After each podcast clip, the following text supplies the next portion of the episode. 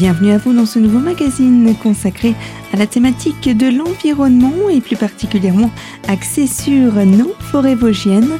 Une fois encore, je vous propose de retrouver Maurice Claudel au micro de Radio Résonance. Il reçoit pour cette fois-ci Claude Michel, responsable du parc naturel régional des Ballons des Vosges.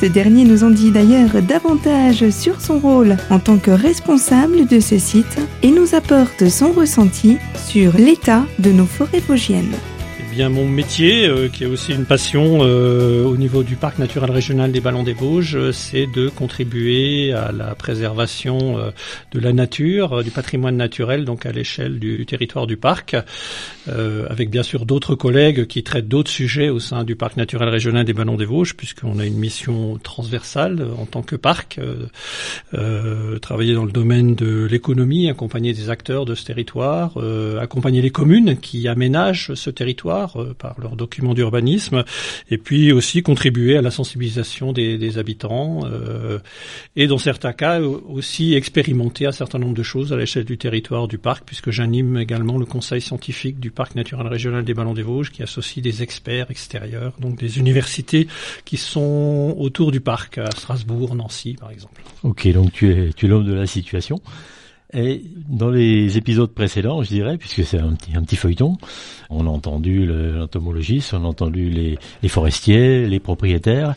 Et maintenant, je, souhaiterais que tu nous lises, avec cette expérience de, de, regard sur la forêt vosgienne, en particulier le massif lorrain, euh, quelle évolution tu constates euh, sur ces 30 années, et particulièrement sur ces, ces deux, trois dernières années? Alors, bah, je vais, je vais peut-être remonter à, à l'origine du, du, parc euh, et puis de ce qu'on pensait, ce qu'on savait en fait sur les forêts, puisque c'est la thématique euh, d'aujourd'hui. Euh, il y a 30 ans, euh, un peu plus, euh, on pensait que les écosystèmes étaient stables dans la montagne vosgienne et donc on les gérait d'une certaine manière. Et mon rôle au niveau du parc, c'était d'accompagner la gestion, l'intégration des questions de préservation des milieux qui fonctionnaient en, en accord avec le, les caractéristiques géologiques du territoire, de la montagne vosgienne et puis de son climat. Euh, et depuis quelques années, euh, on voit des, changements, on perçoit des, des, changements, et les études scientifiques le montrent aujourd'hui que ces écosystèmes qu'on pensait euh, stables, on parlait de climax, hein, mmh. euh, d'équilibre entre climat et, caractéristiques géologiques et topographiques du, du territoire, et cet équilibre n'est plus là, il est en train de se transformer, ce qui signifie aussi qu'il faut peut-être euh, penser une gestion différente euh, de nos écosystèmes parce que bah, nos choix d'hier ne, mmh. sont, ne sont plus valables aujourd'hui, donc il faut se, se remettre un peu en question. Voilà. Alors qu'est-ce qui se passe? Ben, on le voit, euh, je vais juste prendre un exemple, hein, en l'espace de 40 années, euh, la limite pluie-neige est remontée dans, dans les Vosges euh, de près de 150 mètres, euh, donc ce qui signifie moins de neige par exemple. Donc on voit bien qu'il y a des changements de température euh, qui s'expriment aujourd'hui. Ben, à l'échelle de la planète, on a pris plus de 1 degré hein, mmh. depuis la, le début de l'industrialisation depuis le 19e siècle en, quelque sorte.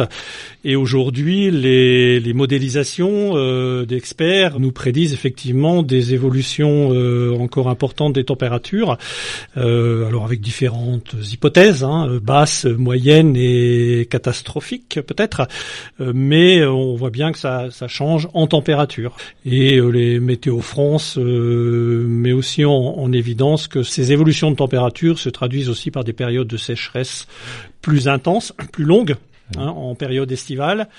Et puis, euh, alors peut-être pas beaucoup plus de pluie euh, que par le passé, on voit pas de tendance qui s'exprime, mais euh, on voit qu'il pleut peut-être plus en hiver que par le passé. Peut-être plus violemment.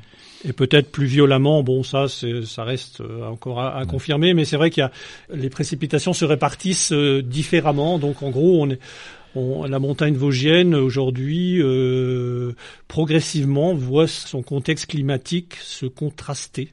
Voilà, donc. Euh, Comment ça se traduit pour le peuplement forestier? Essence par essence peut-être même.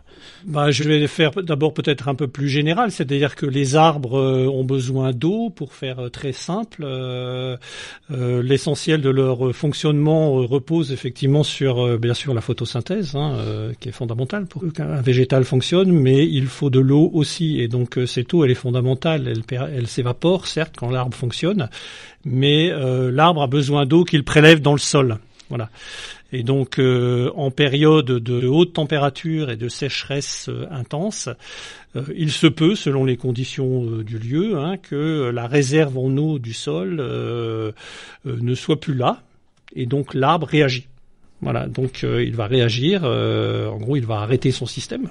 Hein, il va fermer les vannes mmh. au niveau de ses feuilles pour moins évaporé et résister en fait. Hein. Il, cherche à, résister puisqu'il a plus d'eau euh, au niveau de son système racinaire et donc son métabolisme se, se ralentit. Voilà. Donc ça c'est un peu le, le, fonctionnement de tout arbre. Euh, alors il y a des arbres qui fonctionnent, qui supportent plus ou moins ces questions de température et de besoin en eau, de demande en eau. Et si ces phénomènes qui ont toujours existé, il y a toujours eu des périodes de sécheresse hein, par le passé, ces phénomènes de sécheresse et de haute température euh, euh, se répètent d'année en année, donc progressivement, bah, euh, les arbres les moins résistants finissent par mourir, en gros, hein, ils peuvent pas s'adapter, donc ils mmh. meurent. D'autres arrivent à résister. Hein, euh, il y en a qui résistent, mmh, qui s'adaptent. Qui s'adaptent. Il y a une certaine adaptation qui s'exprime. Hein, J'y reviendrai peut-être après. Euh, voilà. Donc, euh, alors selon les essences, eh ben c'est vrai que chaque arbre, chaque espèce a des besoins différenciés et euh, ben, certains résistent moins, s'adaptent moins. voilà, c'est questions liées au changement climatique. Fin de cette première partie de magazine détaillant les quelques conséquences de l'impact climatique sur l'environnement forestier. Bien d'autres éléments viendront étayer cette thématique dans la seconde partie de notre rendez-vous. Alors, à tout de suite sur Radio Cristal.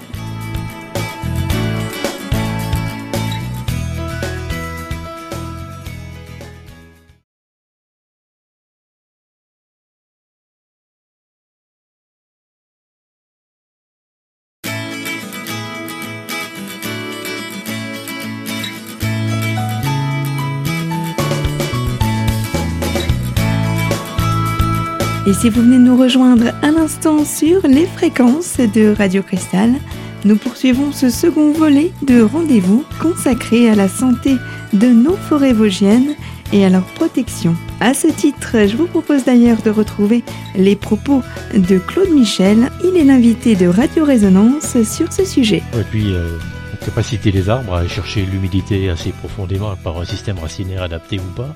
Il y a, pas mal d'éléments qui, bah, C'est au travers de ce qu'on ne voit pas de l'arbre, hein, puisque l'arbre, il y a son feuillage, etc., hein, euh, qu'on perçoit tous les jours, mais il y a aussi euh, son système racinaire euh, où l'arbre ben, va chercher l'eau et puis les éléments minéraux dont il a besoin. Hein, euh, ça se passe souvent dans la partie superficielle, mais ils sont capables d'aller chercher l'eau euh, assez profondément. Mais quand une sécheresse intense s'exprime, effectivement, la réserve d'eau du sol descend et l'arbre mmh. souffre. Voilà. Et donc s'il n'a plus suffisamment d'eau, c'est là que l'arbre ralentit son, son système, euh, son métabolisme s'arrête. Euh, euh, voilà. Et donc avec comme conséquence bah, une production biologique qui, qui baisse, euh, puisqu'il cherche à résister en fait à hein, une contrainte majeure. C'est un peu comme les humains, hein, quand il fait froid, on s'habille pour pas être malade. Donc donc il y a une certaine adaptation qui s'exprime. mais celle-ci bah, ne si l'intensité est trop forte, euh, euh, la période est trop longue, euh, bah, il se peut que l'arbre meure, perd ses feuilles beaucoup plus tôt, pousse moins bien, etc. On l'a vu cet automne, les sapins qui rougissaient, c'est quand même, c'est nouveau ça, et, notamment sur les crêtes en altitude. Oui, alors c'est c'est assez nouveau en altitude. Alors ça ne veut pas dire qu'il y avait jamais de sapins qui mouraient par mmh. le passé. Hein on en voyait de temps en temps. Euh, ça s'exprimait euh, un peu de la même manière à basse altitude. Il y a 50 ans, 60 ans, euh, on avait trop favorisé le sapin à basse altitude. Les forestiers aiment cette essence, hein, c'est un résineux intéressant. On le voyait se régénérer facilement dans les forêts de chêne à basse altitude. Et puis progressivement, au fur et à mesure que l'arbre allait vers l'âge adulte, on les voyait dépérir parfois de façon massive après une, une période de sécheresse. Mais là, effectivement, cette année, le phénomène euh, semble s'est un peu accentué, notamment dans les secteurs où l'eau est insuffisante dans les sols ou euh, dans des contextes d'exposition où euh, l'effet sécheresse s'exprimait. La réserve en eau était plus là et les arbres bah, finissaient par, par mourir quoi, en, quelque sorte. Hein.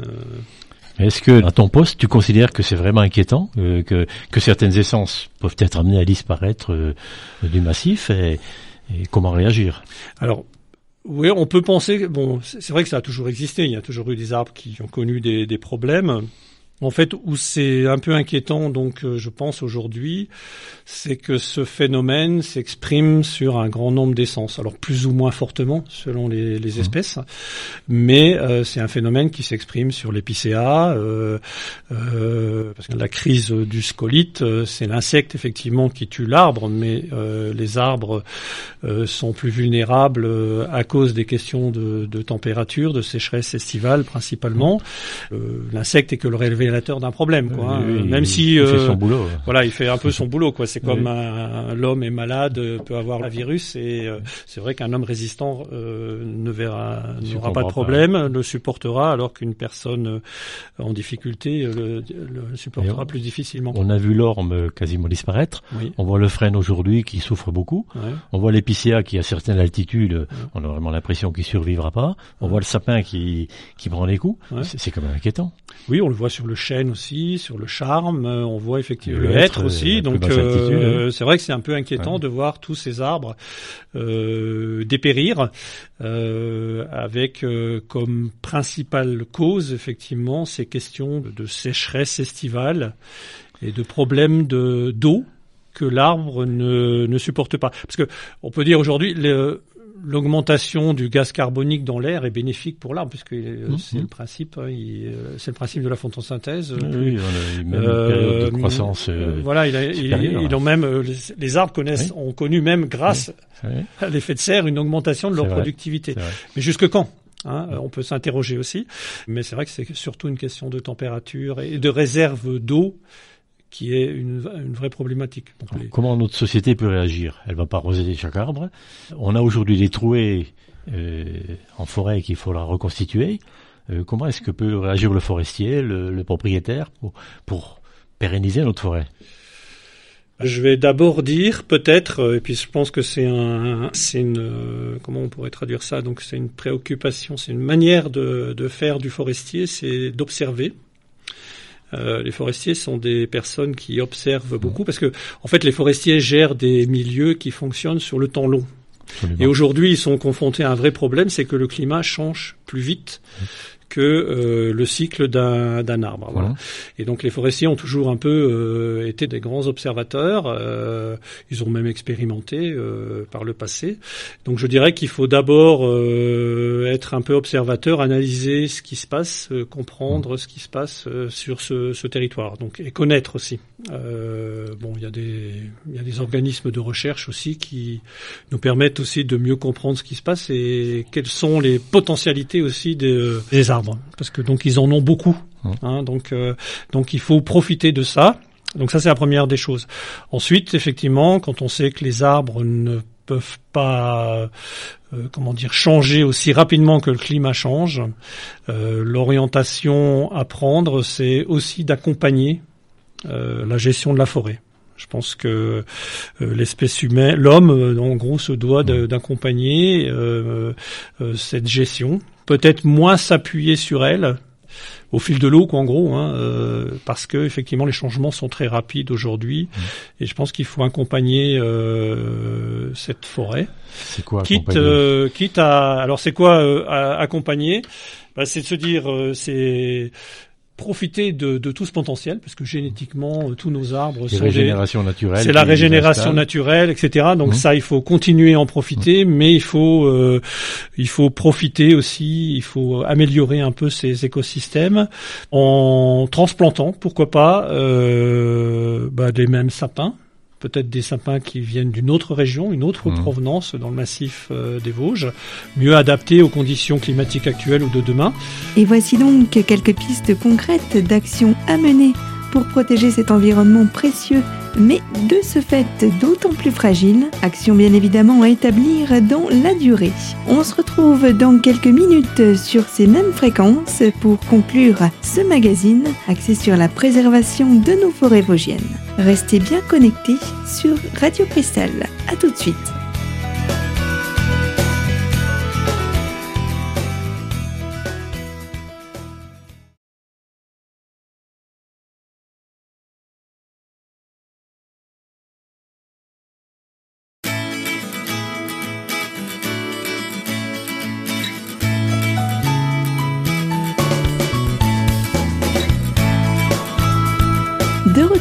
Sur les antennes de votre radio locale Radio Cristal, nous poursuivons en compagnie de nos invités ce sujet touchant à l'environnement et à la préservation de nos forêts vosgiennes. Suite donc des solutions possibles pour œuvrer dans ce sens.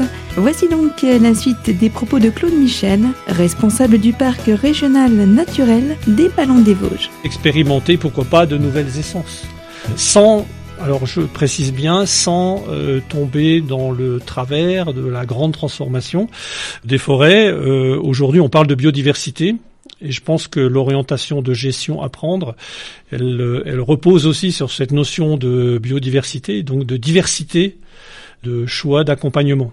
Hein, il faut oser, euh, il faut oser la régénération naturelle. Il faut la garder parce qu'il y, a, y a des richesses à mettre en valeur aussi. Hein. Les arbres ont des potentialités génétiques extraordinaires. Il faut l'améliorer, pourquoi pas.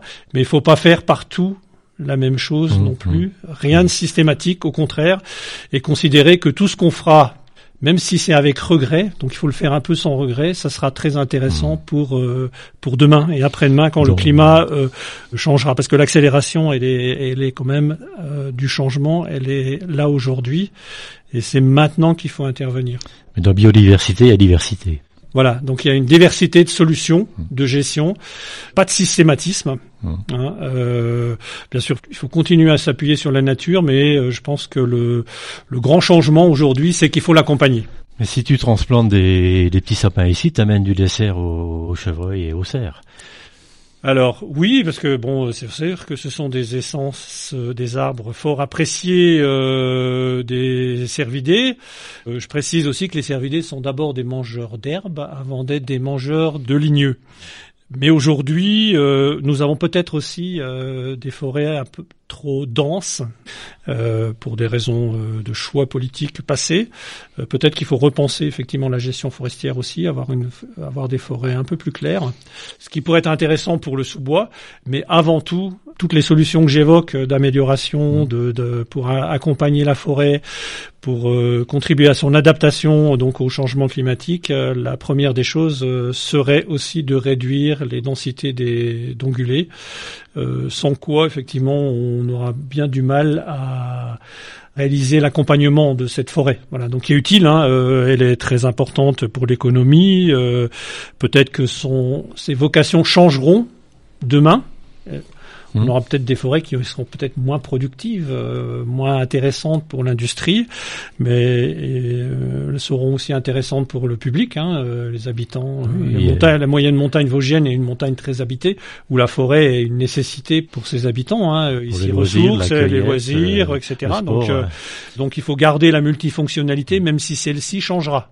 Hein, on- euh, Aujourd'hui, on exploite beaucoup de résineux. euh, peut-être que dans 30, 40 ans, 50 ans, euh, il y aura peut-être plus de feuillus dans la forêt vosgienne. Euh, on en fera peut-être autre chose. Donc, il faut accompagner ce changement. Donc, ça veut dire que aujourd'hui, euh, la forêt est vulnérable. L'économie euh, du bois l'est aussi. Mais une économie peut réagir plus vite qu'une forêt. Mmh. Hein, ça, il faut, faut le dire. hein. Euh, On est en capacité de changer. Euh, peut-être que demain, il y aura peut-être la recherche nous fera découvrir autre chose aussi. Donc, il faut le mettre à profit également. Et puis, la demande euh, du grand public change aussi. Hein, donc, euh, Beaucoup, beaucoup d'interrogations et d'incertitudes quand même dans tes propos. On ne sait pas trop où on va. Euh, oui, il y a des incertitudes. Euh, bah, c'est tout l'intérêt aussi du métier des forestiers. Alors c'est vrai qu'avant, euh, les forestiers euh, gèrent une forêt sur le temps long, donc il y avait forcément des incertitudes hein, déjà. Hein. En un siècle, il se passe pas mal de choses. Quand on regarde l'histoire passée, il y a eu des grands, il y a eu des grands changements, des grandes tempêtes, des coups de chablis, des, des révolutions aussi socio-économiques, tout ça. Voilà, et puis les choix qui ont été faits par des forestiers prédécesseurs il y a 100 ans ou 150 ans. Mais, mais la base demeurait la même. On avait oui, un sol, une altitude, voilà, un climat on pensait que tout ça était stable en fait. Donc, euh, en gros, on pensait qu'un sapin, on pouvait l'exploiter. Aujourd'hui, on est plus sur du sable. Voilà, donc on est sur euh, un peu d'incertain. Donc c'est pour ça que dans un contexte d'incertitude, euh, le pari, c'est la diversité. Voilà, pour euh, euh, et agir un peu sans regret. C'est-à-dire qu'il faut aller vers un, changement de toute façon. Hein, donc, euh, donc c'est aller dans cette direction. Voilà. Ton discours reste optimiste. Pour finir, c'est la nature qui, qui va nous dicter euh, les chemins à, à prendre. Alors euh, non, je vais pas dire que je suis optimiste en fait. Euh, je pense qu'il faut, il faut être, à mon avis, il faut avoir conscience un peu des, des problèmes, c'est sûr. Il faut être, de mon point de vue, je pense qu'il faut être ni optimiste ni pessimiste. Il faut être en veille, avoir effectivement ce regard un peu pessimiste. Euh, on ne sait pas vers quoi on va. Mhm. Euh, les modèles nous disent euh, bon qu'on va vers un peu, on est, on va dans le mur. en gros, hein, c'est très pessimiste de dire ça. Après, le côté optimiste, c'est de dire que la nature, elle a des potentialités. Les études montrent aussi que nos arbres ont des capacités génétiques extraordinaires. Ils sont plus diversifiés que nous, les humains, euh, que les animaux. Hein. Euh, ils sont passés par des phénomènes aussi de changements très importants. Ils ont réussi à migrer euh, avec les changements climatiques. Hein. Faut pas oublier qu'il y a 15 000 ans, on était en pleine période glaciaire. Donc, donc des arbres ont, ont su recoloniser l'Europe avec des réchauffements climatiques aussi importants, avec parfois l'aide des humains. Hein, euh, ou d'autres animaux hein, euh, aussi. Euh, donc les arbres ont réussi à migrer en quelque sorte. voilà, donc il faut, il faut avoir conscience de ses potentialités, être optimiste, mais sans trop l'être, parce que se dire bon on a le temps par exemple la nature va mmh. nous aidera mmh. euh, euh, aujourd'hui euh, c'est plus si vrai que ça. L'homme est un acteur de la nature de voilà toute puis l'homme est un acteur de la nature. Donc c'est pour ça que je pense qu'il faut être ni optimiste ni pessimiste. Il faut être entre les deux et surtout être en veille et en observation et en action euh, en naviguant un peu entre ces deux deux orientations. Voilà ben merci Claude, c'est beaucoup d'interrogations. Je pense qu'on aura l'occasion d'en reparler sans doute à, à Spicro ou ailleurs parce que je crois que c'est très important. La forêt, c'est notre forêt à tous. Elle a de multiples fonctions et je crois que chacun souhaite qu'elle reste pérenne pour le bien-être de tous. Moi, je pense que la forêt sera toujours là, mais elle changera. Et nous voici déjà arrivés au terme de cette émission, ayant pour grande ligne directrice l'environnement et plus particulièrement l'aspect actuel de nos forêts vosgiennes. Un sujet traité et élaboré au préalable par une radioconcert, Radio Résonance. Et si vous souhaitez d'ores et déjà découvrir ou redécouvrir ce rendez-vous, direction notre site officiel radiocristal.org sous l'onglet podcast dans la rubrique L'invité. Je vous donne rendez-vous avec grand plaisir très prochainement sur ces mêmes fréquences. À très vite. Et puis surtout, prenez soin de vous.